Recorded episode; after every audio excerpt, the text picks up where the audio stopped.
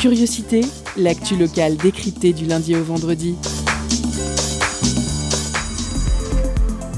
Chaque mardi, la rédaction de Prune interroge la sphère étudiante. Projet, création, revendication, explication. Les acteurs du milieu estudiantin ont la parole. Curiosité, c'est sur Prune 92 FM de 18h à 19h. Et ça commence maintenant. Bonsoir à toutes et tous et bienvenue dans cette nouvelle édition de Curiosité consacrée à la vie étudiante. Au sommaire de ce mardi 10 mai, on vous parle ce soir du festival Fauve. En quelques mots, Fauve, c'est le festival de la très jeune création qui se tiendra du 24 mai au 3 juin au Théâtre universitaire de Nantes. Durant 10 jours, de jeunes artistes auront l'occasion de proposer toute forme de création faisant la part belle à l'émergence et à l'invention. Dans quelques instants, Raphaël Huss, chargé de communication, chargé de communication au Théâtre universitaire de Nantes, pourra vous en dire plus. Mais vous pouvez noter dès à présent que les tarifs sont tout doux. Bonjour, bonsoir, Raphaël Huss. Euh, nous recevons également Pablo Boissel Arieta. Bonsoir Pablo. Salut. Euh, vous êtes ancien étudiant de l'école des beaux-arts de Nantes et artiste plasticien et vous avez collaboré avec la chorégraphe Laure Dufour pour une performance intitulée Diana et Bonk, un, un mêlant danse et création sonore. On reviendra sur cette performance que vous présentez dans le cadre du Festival Fauve. Et enfin, Colline Barrault. Bonjour. Bonsoir, vous êtes comédienne, artiste et metteuse en scène. Vous avez suivi une formation au Conservatoire de théâtre de Nantes. Si on vous reçoit ce soir, c'est pour une autre création également présentée lors du festival, intitulée Ce qui m'excite, c'est la beauté extrême, plus théâtrale, si je ne m'abuse, et dont vous aurez également l'occasion de nous parler. Marion est également présente. Bonjour. Ça va? Nickel. Et du coup, de quoi tu nous parles ce soir? Je vais parler de stand-up, de stand-up à Nantes et d'humour en général. Un Voilà. sujet euh, Un dont sujet on parlait tout à l'heure, qui est assez planqué, mais qui existe bien à Nantes. Euh, sans transition, le festival Archiculture, euh, organisé par l'École nationale supérieure d'architecture de Nantes, qui se tenait du 2 au 8 mai, avait pour thème l'utopie. Vous l'avez loupé Pas grave, puisque notre reportrice de choc, Margot Arrivel, l'a couvert pour vous. On retourne dans le domaine de l'art avec notre traditionnel reportage de la frappe. Cette semaine, Joël Flambard de l'autre radio s'est en effet rendu sur Château-Gontier, en Mayenne, afin de vous présenter le Carré, un centre d'art polyvalent qui pourrait peut-être mériter une visite si vous êtes dans le coin.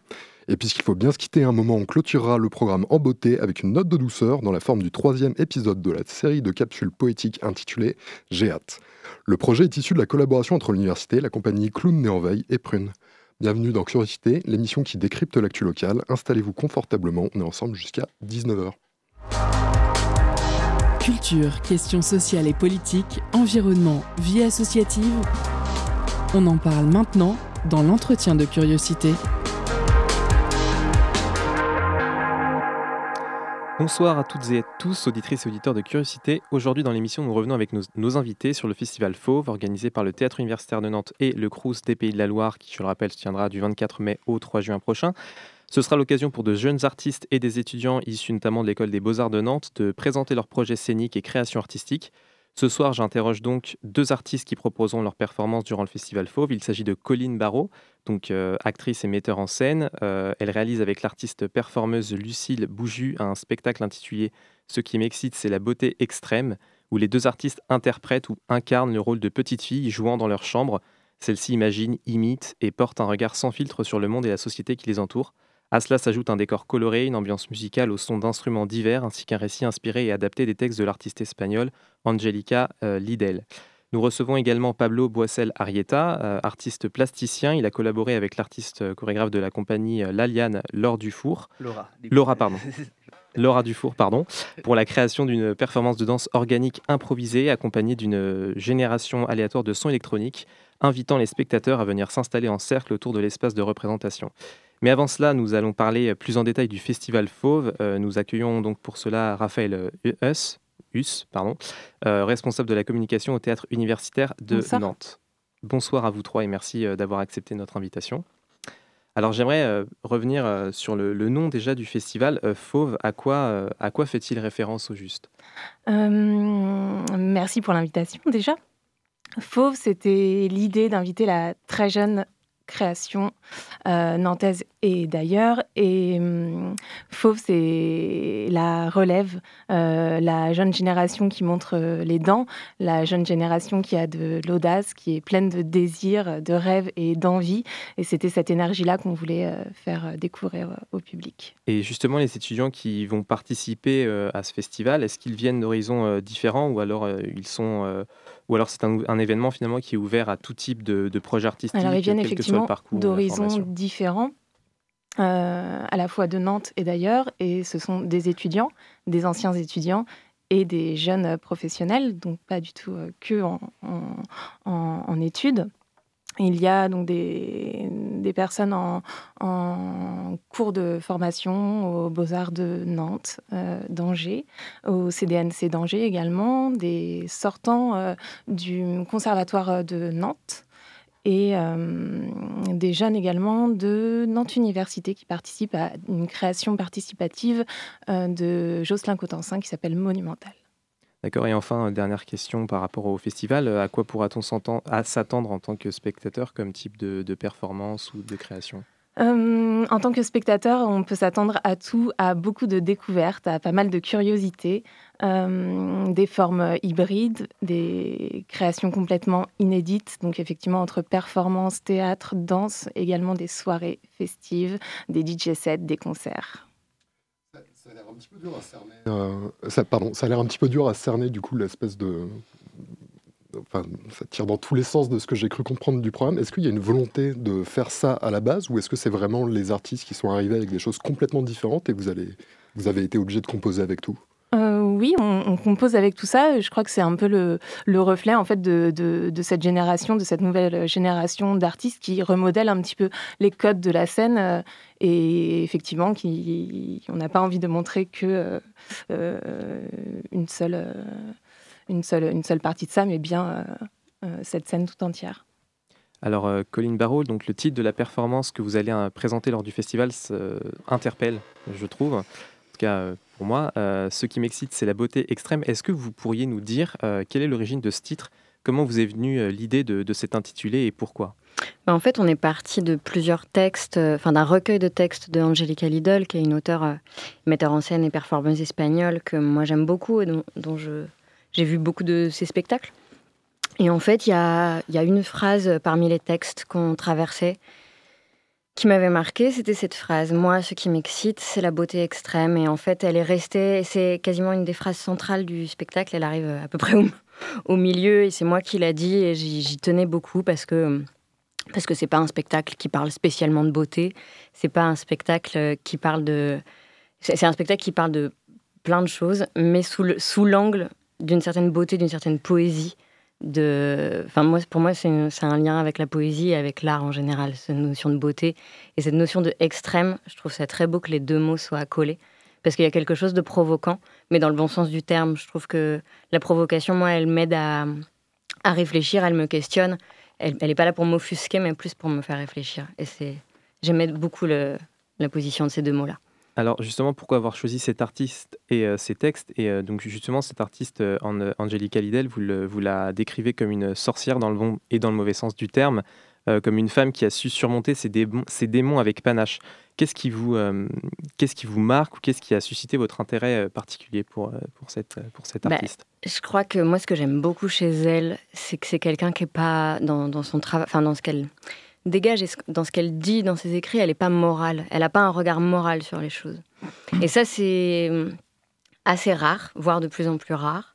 Euh, ça permet de travailler sur, euh, sur l'inconscient ou l'hyperconscient, enfin sur des, voilà, sur des choses qui sont pas de l'ordre du quotidien, qui sont poussées à leur extrême. Et moi, c'est des choses qui m'intéressent beaucoup.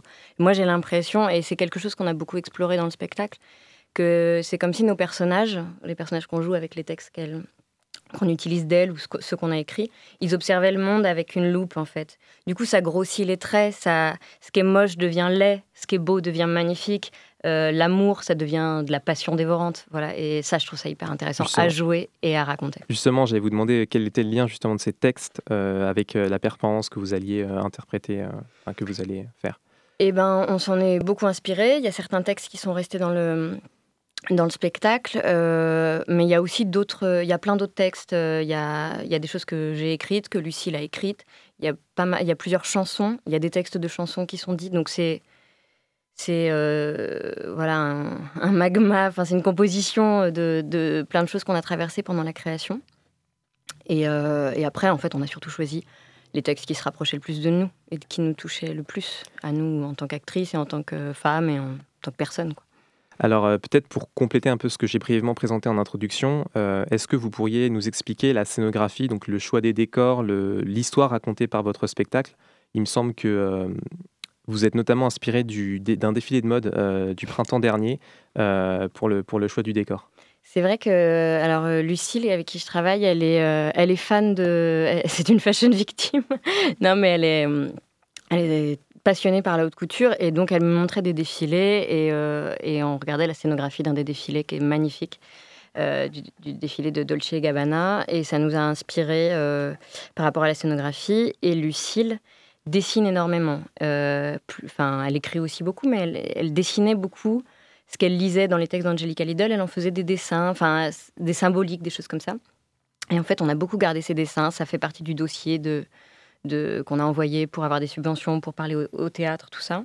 Et en fait, ça a fini par être euh, imprimé euh, comme une mosaïque de dessins qui fait tout le. Enfin, là, je révèle un peu la scéno, mais bon, c'est, on, en, est fier de ce truc-là.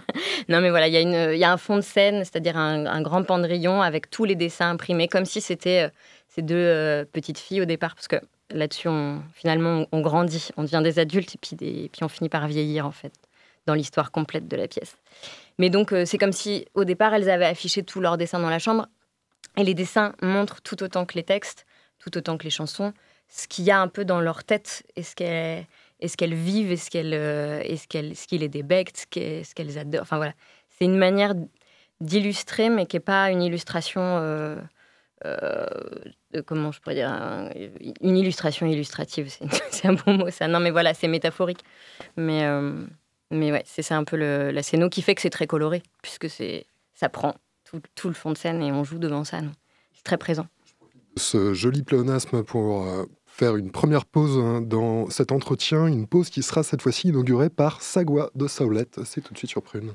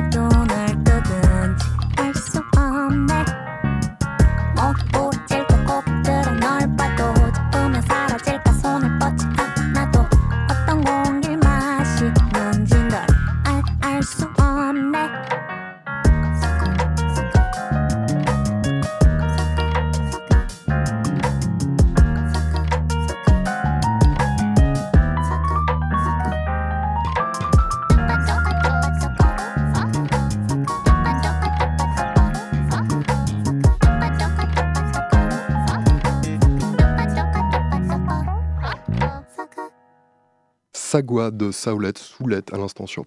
On retourne à l'entretien. Nous sommes de retour pour la seconde partie de l'entretien avec euh, Pablo Boissel Arieta, artiste plasticien, Colline Barrault, actrice et metteur en scène, et Raphaël Huss, chargé de communication au TU de Nantes. Ils répondent ce soir à notre interview sur le Festival Fauve, ainsi que les créations artistiques qu'ils présenteront au TU de Nantes euh, du mardi 24 mai au euh, vendredi 3 juin.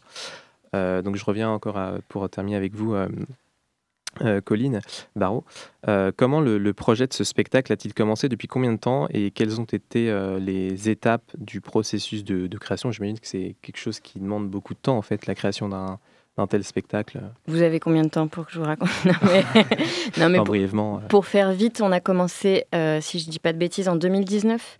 C'était une commande à l'été 2019 pour un festival. Et avec Lucille, on nous avait commandé une performance moi, je, le, recueil euh, écrit avait été édité il n'y a pas, pas très longtemps avant. Du coup, j'avais un peu tous les textes. Je les ai partagés avec Lucille.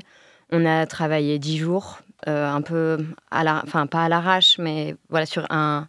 On pensait qu'on le jouerait qu'une fois. C'était un truc euh, très frais. On s'est emparé des textes, on a imaginé des musiques, on l'a joué en extérieur. Ça n'avait absolument rien à voir avec ce qu'on fait maintenant. Mais ça a été un, vrai point de départ de, de, de, se mettre à travailler ensemble parce que on se connaissait déjà, mais on n'avait jamais travaillé comme ça ensemble. Et puis, euh, bah, en fait, euh, la performance euh, s'est très bien passée. On a eu des bons retours et on s'est dit quelques semaines, mois après, bah, ce serait peut-être peut intéressant qu'on s'y colle et qu'on en fasse un vrai spectacle. Et puis après vient la partie pas forcément intéressante de demander de l'argent, trouver des gens pour pour nous aider à travailler le spectacle, à, pouvoir le jouer, et puis, euh, et puis des sessions de répétition, sachant qu'on avait d'autres euh, spectacles en tant qu'actrice ou interprète ou euh, régisseuse ou quoi à côté, donc ça prend du temps. Et, là, on a joué la première en mars 2022, donc il y a un mois. Après. voilà, après, après quasiment trois ans de travail, mais qui sont faits avec plein d'étapes. Alors, euh, dernière question du coup par rapport à votre euh, performance. Est-ce qu'il y a un message que vous cherchez euh, à transmettre aux spectateurs, aux spectatrices à travers cette performance? Car vous dites dans la présentation du projet que vous ne voulez ni donner de leçons, ni caresser le public dans le sens du poil. Alors, Qu'est-ce que ça veut dire? Est-ce qu'il y a euh, une volonté particulière, un sens, euh, une, militance, une dénonciation euh, derrière cette performance ou rien de tout ça? Non, non, non, je n'ai pas du tout de, de côté militant à défendre avec ce spectacle. Et, je, enfin, je suis assez d'accord avec ce que j'ai écrit, parce que c'est moi qui l'ai écrit. non, mais c'est quand même des textes assez violents. Il y a quelque chose d'assez violent dans cette, dans cette parole, qui est très belle, mais très incisive, voire acérée. Et du coup, euh, j'aime bien dire que euh, on n'est pas là non plus pour donner des leçons, parce que quand on, voilà, quand on balance ces textes, ça peut aussi pouvoir dire, moi j'ai tout compris et je vous apprends la vie. Et, euh, et ben c'est exactement ce qu'on cherche pas à faire dans ce spectacle. Et moi, j'ai pas envie que, voilà, ce que j'aurais envie, c'est pas de leur donner un message aux gens, mais plutôt qu'ils se disent que on leur a offert quelque chose, mais qu'ils aient pas justement à retenir une leçon. Donc, euh, ouais, moi, je ne veux pas leur donner de leçons aux gens. Euh, on va passer euh, avec votre création, du coup, enfin, création en partenariat avec. co-création avec Laura. Oui, co-création, voilà. donc, j'aimerais revenir déjà sur le nom de votre performance, Diana et Bonk. Qu'est-ce que, qu'est-ce que ça signifie? Ouais, alors le titre est un peu bizarre. on a mis du temps à le trouver. Alors, euh, en fait, à la base, euh, Laura, et, bah, on s'est rencontrés, voilà, on était amis avant, on a fait des, pratiques artistiques ensemble, et euh, l'idée, c'était de, comment dirais-je, de, travailler ensemble, justement, de faire rencontrer la pratique chorégraphique et mon travail d'installation, en fait. Et Laura déjà une pratique qui s'appelle Diana. Diana qui veut dire en sanskrit un état d'apaisement, un état méditatif. Et euh, l'origine de l'idée, c'était qu'elle fasse des collaborations avec divers artistes venant de, plusieurs champs différents, bah, art plastique, musique, etc.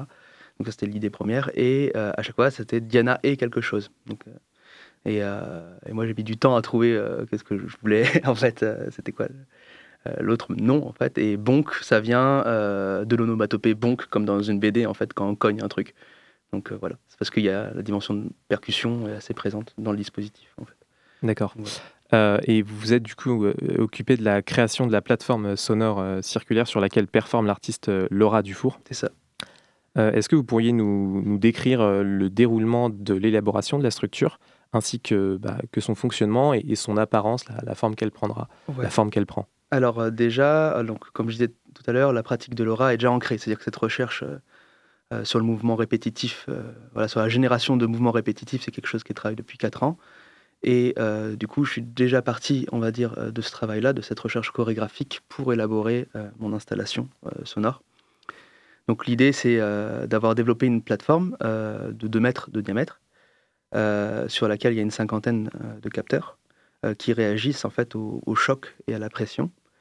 Et ces capteurs-là permettent de générer des, des, signaux, en fait, des signaux électriques qui sont ensuite traités pour faire euh, vibrer les cordes euh, d'une table d'harmonie de piano. Donc en fait, il y a vraiment ce mélange entre il y a vraiment un, système de boucle ou de flux entre le corps, par son mouvement, bah, génère en fait le son. le son lui-même est produit par un instrument acoustique en fait. Donc c'est pas des, sons électroniques ou des sons de synthétiseur ou générés par ordinateur. C'est vraiment très mécanique quelque part avec des vibrations de cordes voilà, analogiques. ensuite, ce son-là de piano est réamplifié, diffusé dans, dans toute la pièce. Dans toute la pièce, euh, autour des spectateurs. Euh, d'ailleurs, derrière les spectateurs. Et euh, forcément, ce son va renourrir le mouvement de l'aura. Donc il y a vraiment un truc comme ça de, boucle qui, en fait, qui auto-alimente à la fois le son et le mouvement. Mais c'est une sorte de va-et-vient entre la performeuse et les sons qui vont se produire de l'instrument. D'accord. Et combien, euh, combien de temps justement cela vous a-t-il pris pour euh, concevoir cette installation euh, plastique et sonore? Est-ce que vous avez eu des collaborations particulières avec des spécialistes qui vous ont aidé durant les résidences que vous avez, que vous avez faites ou... Non, j'ai mis six mois à la faire et j'ai lu beaucoup de datasheets et de Wikipédia comme tout le temps. Et si bien sûr on a été accueillis dans des lieux de résidence, mais tout l'aspect technique, je voulais me le farcir en fait, parce que j'aime ça. Et, voilà, quoi. Donc ça a été un peu long et laborieux parce que bah, quand, à chaque fois qu'on est autodidacte dans un truc, euh, bon, bah, l'électronique euh, et le bricolage, c'est des choses que j'aime bien, mais toujours de façon très néophyte, en fait, toujours en, surface. Mais après, ce qui est intéressant dans, on va dire, dans un matériau technique, c'est savoir euh, tout de suite comment est-ce qu'on veut l'appliquer à quelque chose qui nous intéresse. Et voilà, après, j'ai mis un peu ça de côté pour faire autre chose. voilà. Et euh, que, cherchez-vous euh, donc à transmettre au, public, un peu comme tout à l'heure euh, avec, avec la création de, de Colline, enfin co-création de Colline, que cherchez-vous à transmettre au public à travers cette, cette création performance finalement? Bah, C'est vraiment une expérience en fait, une expérience bah, pas méditative, mais quelque chose qui fasse du bien, quelque chose qui permette ouais, d'être dans l'état de sérénité, d'introspection, d'être dans le son, d'être dans le corps. voilà, il n'y a pas c'est très peu figuratif au final, comme euh, il n'y a pas de message en fait, à part euh, ressentir une expérience sensitive quoi, qui est, à la fois liée au mouvement, au son euh, et à l'espace. D'ailleurs, il me semble qu'il y aura une, une, jauge en fait délimitée de spectateurs pour cette pour cette œuvre. Ouais, ouais. C'est-à-dire que nous, on a fixé les jauges à peu près 50-60 personnes max, ce qui permet au, public d'être vraiment en cercle autour de l'installation et de la danse et de quand même vivre un moment d'intimité. Donc là récemment, on l'a joué à La Rochelle. Et euh, ça allait ouais, d'une dizaine à une cinquantaine de personnes selon les, les, performances. Et il faut quand même qu'il y ait du monde pour qu'il y ait quelque chose, une expérience commune qui, qui, se crée, euh, mais pas trop non plus. Quoi. Sinon, il y a tout de suite une mise en distance, euh, ça, on n'a pas trop envie de ça. Et enfin, euh, dernière question pour, euh, pour terminer. Donc après le festival euh, Fauve, quelle sera la, prochaine étape finalement de cette, de cette création, de cette performance? Est-ce que vous avez, est-ce que vous allez la reproduire lors d'autres festivals Ouais, ouais. Dans l'idée, c'est un peu ça. Bah là, la, la, prochaine après, après Fauve, ça va être au festival Xilo de l'atelier de la ville en bois. Donc ça sera le 24 juin. voilà.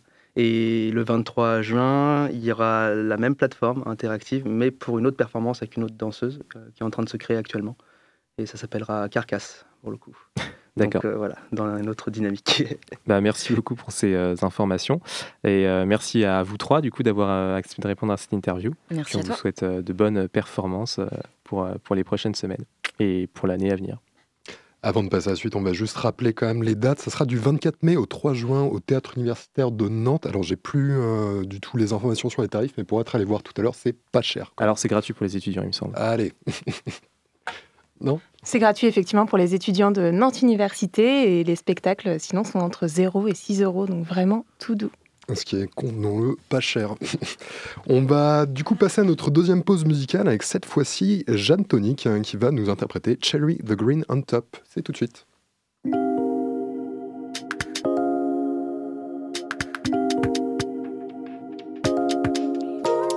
Smoking in my bed, I'm smoking in my bed, smoking in my bed, ah, smoking in my bed all day. Every day looks the same. Putting myself in days. For days and days and days and days and days. Chocolate covered cherries when you come around. Smoke all kinds of berries. Gelato as a crown. I better smoke than cry. I better smoke than worry. I better fly and smoke on nights better jokes. Stay on the mattress. Hope to forget and blow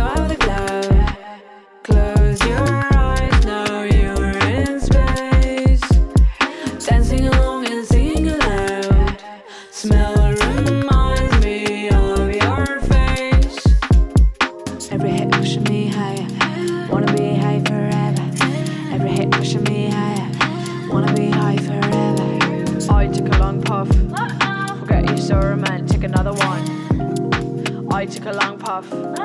Forget tomorrow now. Cherry liquid on top. Gotta make sure it burns enough. Cherry liquid on top. Exhale, you maybe cough. Cherry liquid on top. Cherry liquid on top. Every day looks the same. Putting myself in days for days and days and days and days and days. I'm smoking in my bed. I'm smoking in my bed. Smoking in my bed. Ah. The smoking screen give the dark room a milky haze and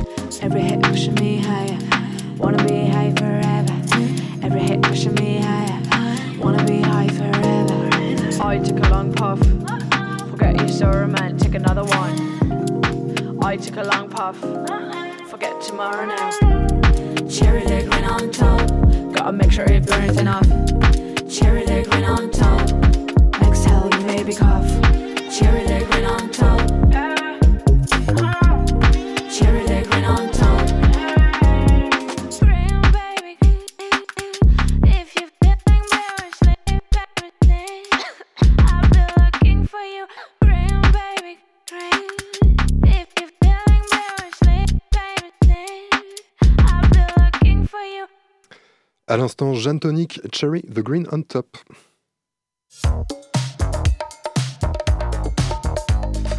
Étonnante, perspicace, amusante, actuelle. Les chroniques de curiosité.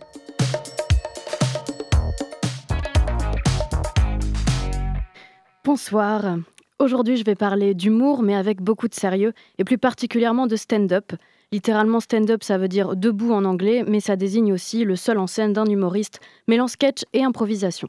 Il s'adresse directement à son public et tente de le faire rire, un genre né dans les années 60. Toujours très populaire aux États-Unis, il l'est de plus en plus en France. C'est d'ailleurs le sujet du stand-up à la française qui est abordé dans une nouvelle série sur Netflix. Une série qui s'appelle Drôle, écrite par Fanny Herrero, la scénariste d'une autre série française à succès, 10%.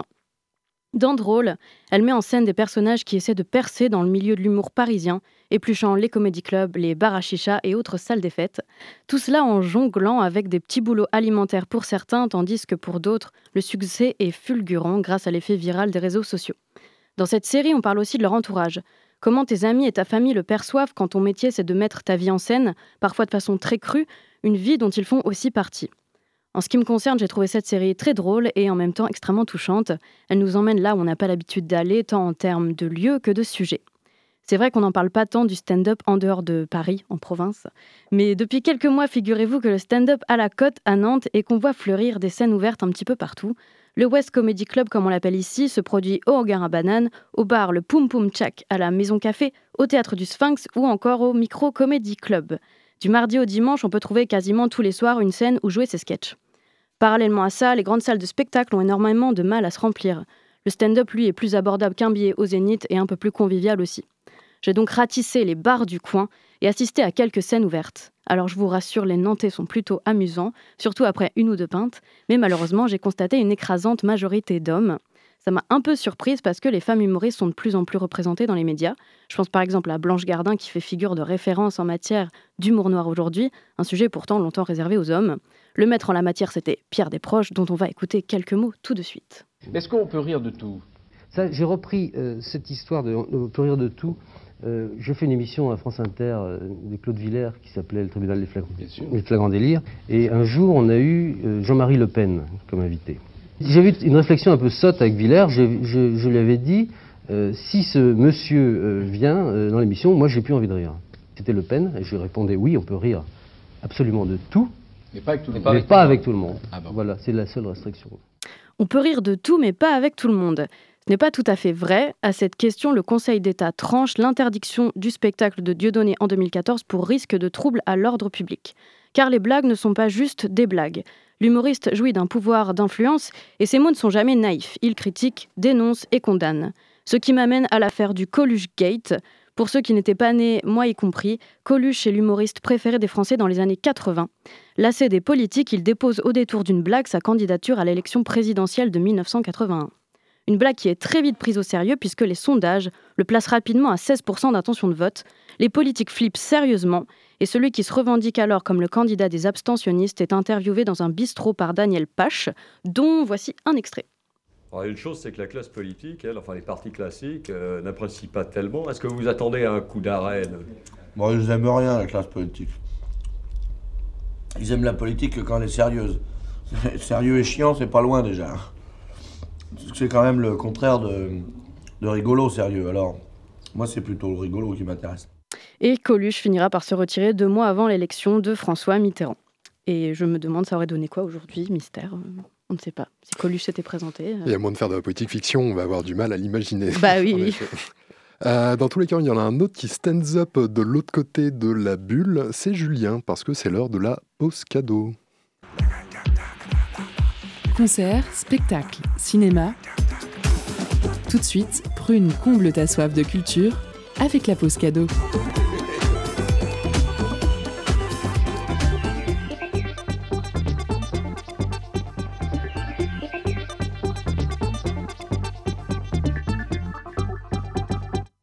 Ce soir, Prune vous fait gagner des places pour les concerts de The Blind Sons et Black Release, samedi soir à 19h30 au Jam de la Chapelle. The Blind Sons, c'est un groupe qui repousse les frontières dans un tonnerre de guitare fuzz réverbérée et d'harmonie vocale dans la veine des plus belles années de la pop. Ils présenteront au Jam leur nouvel, leur nouvel album Crisis Mode, qui se réapproprie les valeurs du rock. Et Black Lilies, c'est une pop intemporelle et organique qui oscille entre puissance et vulnérabilité. Ils suivent aujourd'hui Pomme sur sa dernière tournée et culminent à l'Olympia. Leurs derniers morceaux ont été écrits en Écosse, où ils se sont inspirés des grandes vallées, des Highlands et des jours de pluie. Alors envoyez Lumière pour emporter vos places. Lumière en message direct sur l'Instagram de Prune. Je vous laisse en musique avec Rockefeller par The Blind Sense.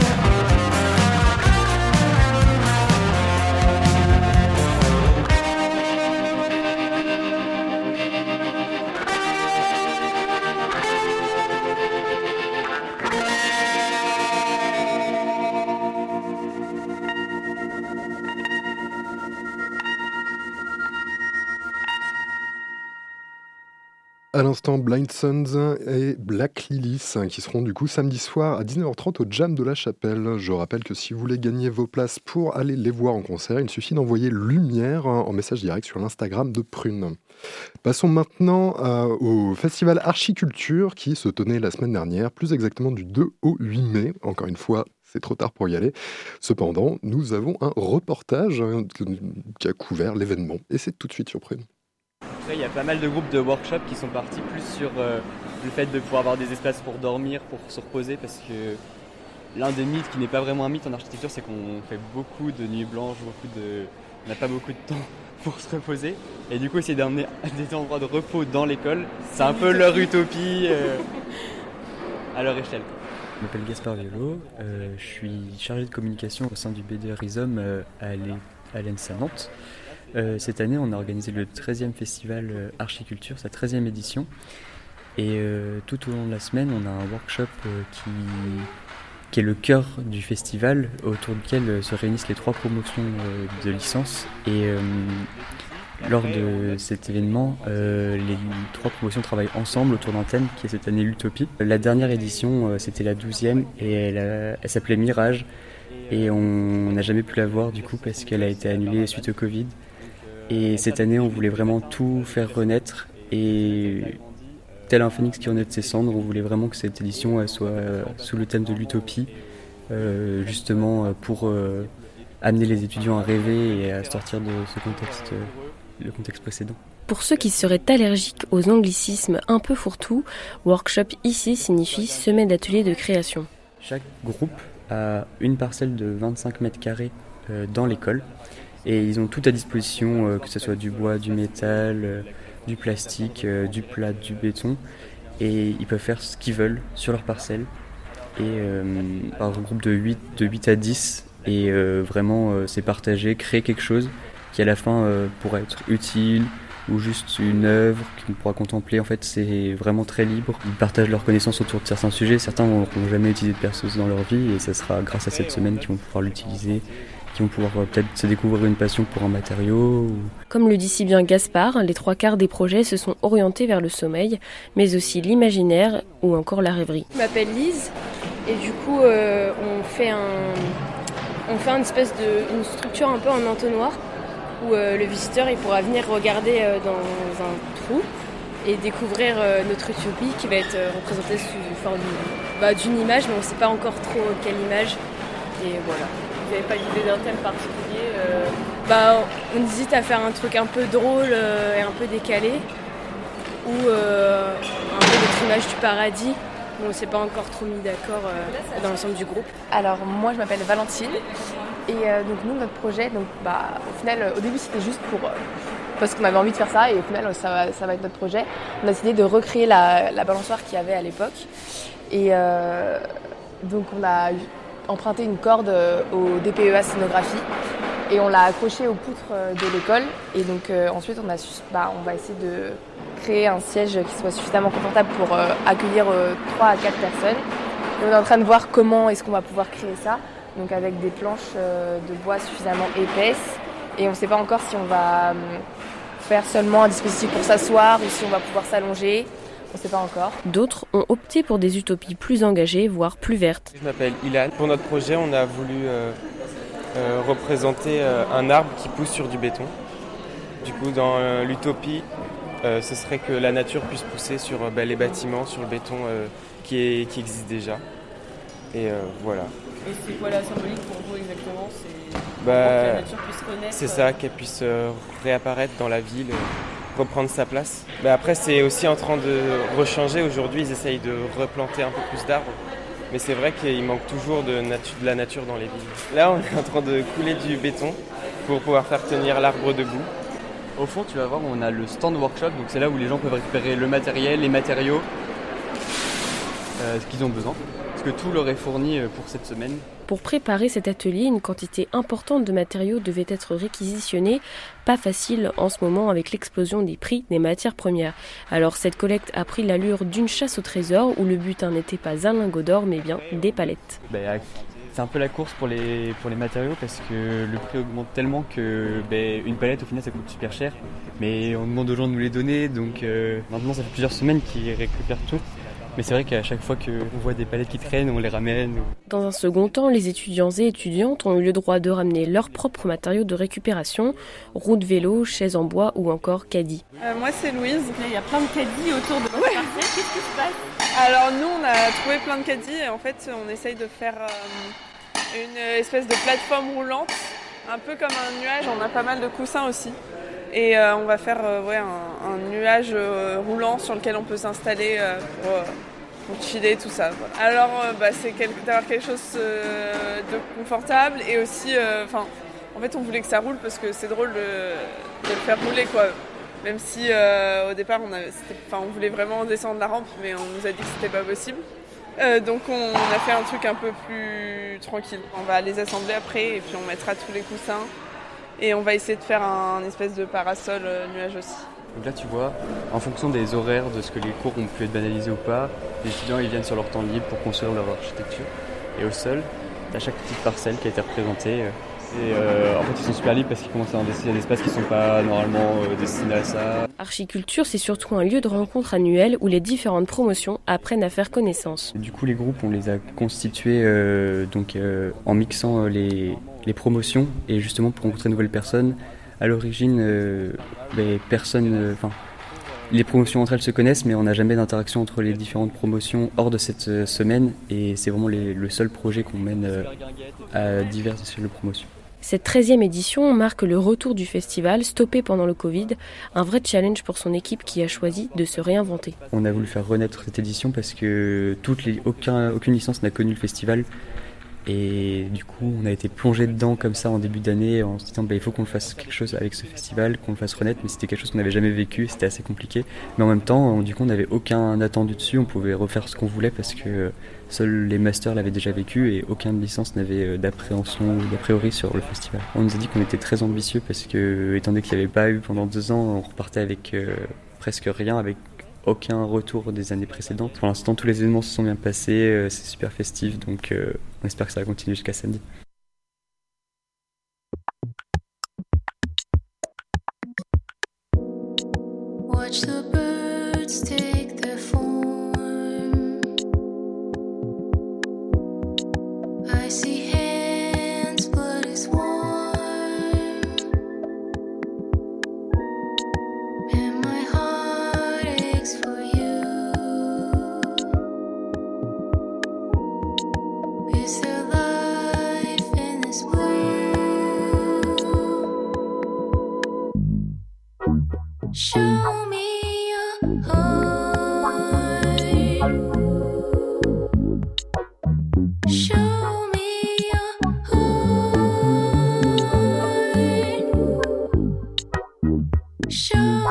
Show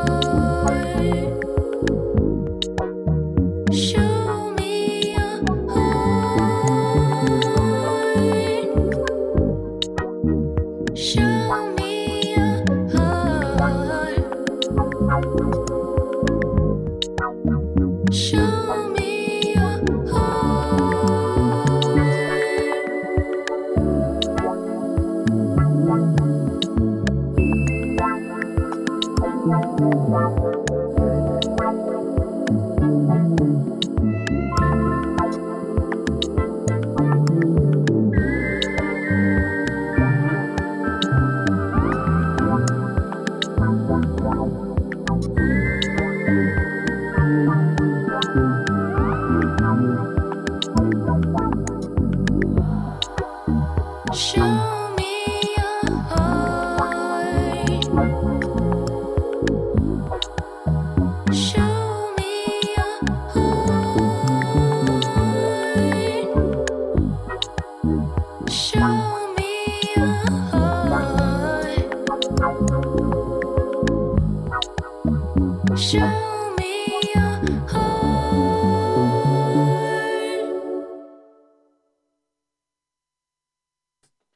L'instant, euh, Maily Todd Show Me.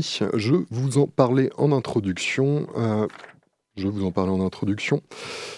Euh, oui, voilà. Comme chaque semaine, pardon, nous vous diffusons Pensée locale, un enjeu de société qui tente de revenir sur différents acteurs, actrices locaux et locales des Pays de la Loire. Cette semaine, c'est Joël Flambard de l'autre radio qui est allé interroger Antoine Avignon, chargé des publics et de l'action culturelle du Centre d'art contemporain, dit Le Carré à Château-Gautier, en Mayenne. Reportage. Pensée locale, un enjeu de société. Une émission des radios associatives des Pays de la Loire.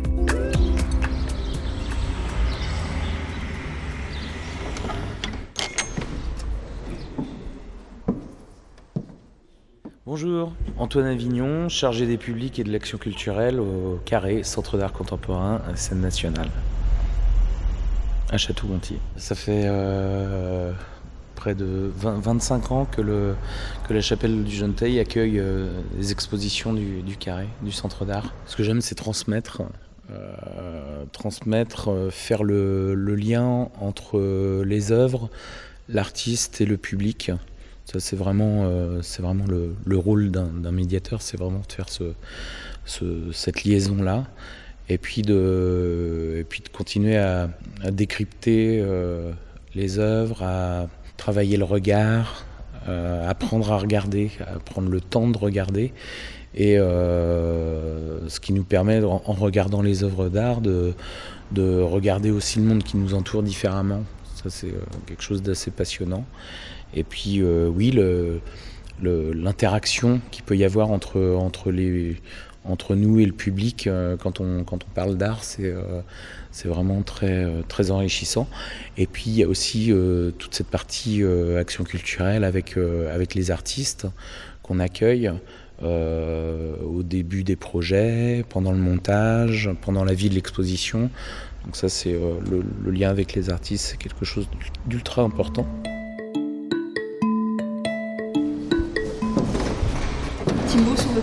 Quand on entre dans la chapelle, euh, je pense que vous avez euh, pensé à, à la peinture en premier, parce qu'il utilise les codes de la peinture, évidemment, le chevalet, euh, la nature morte, enfin le, le- voilà, le chiffon du peintre. Euh, et en fait, il s'avère que le seul geste de peinture qu'il a fait dans l'exposition, ce sont les chiffons. Depuis 4 ans maintenant, on, a, on fait ce qu'on appelle des résidences de territoire. Chaque année, on accueille euh, pour des durées euh, variées euh, sur, sur une année un artiste ou une artiste. Chaque résidence de territoire est différente en fonction de la personnalité de l'artiste, mais l'idée c'est vraiment qu'un artiste qui vient d'un autre territoire bah, se, se nourrisse et infuse un petit peu le, son, son travail avec les habitants. Et euh, cette année, donc c'est Maxime Lamarche qui qu'on a invité. Et Maxime, euh, c'est un sculpteur hein, qui sculpte euh, le métal notamment. Et là, il y a un travail qui est fait euh, auprès d'entreprises qui, euh, qui travaillent le métal. Et puis, euh, le, avec le lycée, le lycée professionnel, avec les, donc il va réaliser, il va customiser une de ses sculptures avec des élèves en formation professionnelle.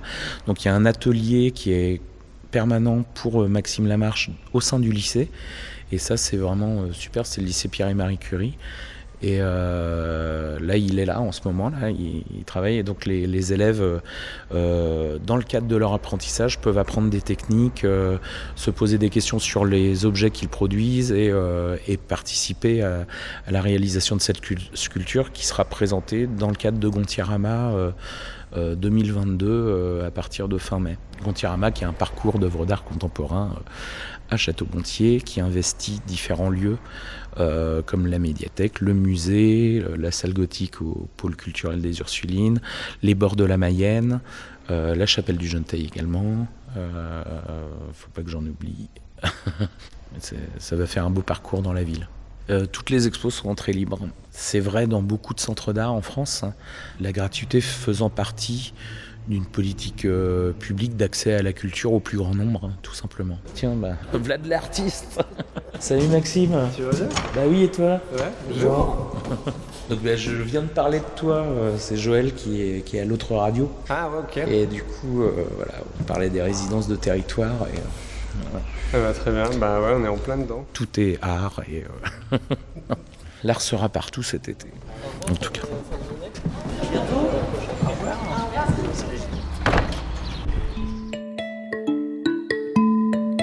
C'était Pensée locale, un enjeu de société.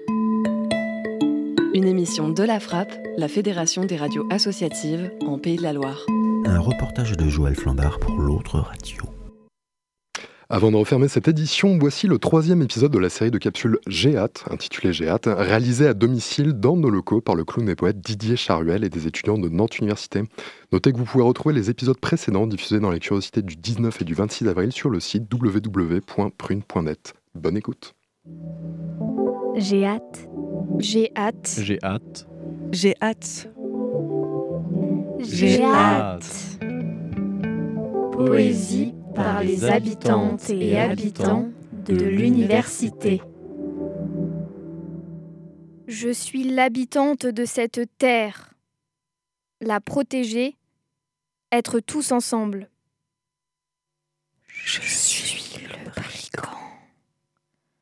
Je viens sans que l'on m'attende.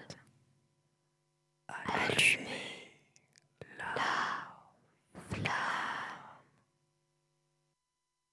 Dans la hâte de façon ostentatoire et d'un vent de liberté. L'envie de repartir plus vers un idéal inachevé, telle une siesta Étoile. qui brille. Ne pas oublier que je suis et regarder le Nieva Ciel. lors de la nuit. M'enfuir en samaliette Avion. comme des ailes vers l'avenir. La lampe sautera le reflet de sa luminosité, le béton esquivera la voiture, le reflet visera le rayon, le feuillage respirera le vert, le sapin mouvra le gris, le rayon tournera redondant, l'épine fera vivre le soleil. Le passage dansera dans la tête, l'ennui freinera le papillon. Toute décision d'une âme éperdue demande de savoir dire non pour qu'identité Identité, et rôle apprennent à s'oublier. Désir. Alice rêvait. Elle souhaitait être encouragée quand tout à coup, un beau lapin rose lui fit naître l'envie de découvrir, de s'évader, de vivre sa vie, de le suivre dans une aventure indécise. C'est pourquoi elle décida de s'éloigner de son manoir natal.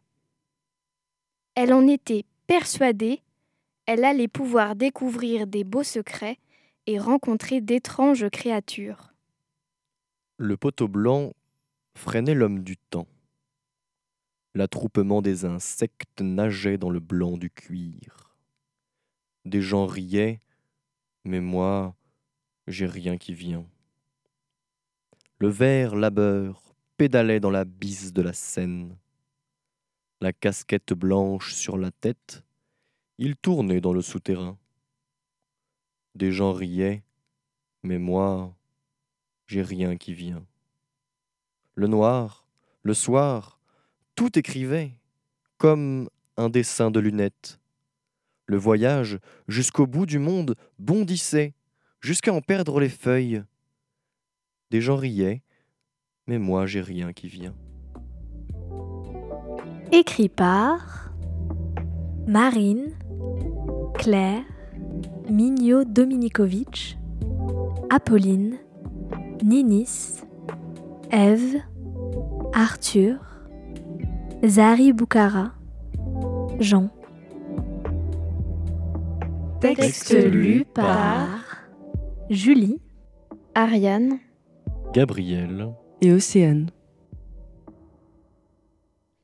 C'est déjà la fin de cette émission de Curiosité. Merci à Chloé de l'avoir réalisée. Merci à vous de l'avoir écoutée. Si vous avez manqué un bout d'émission ou si vous voulez la réécouter, notez que celle-ci est disponible en podcast sur le site prune.net.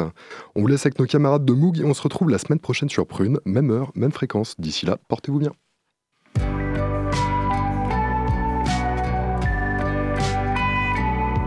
Pour écouter ou réécouter Curiosité, rendez-vous sur le www.prune.net.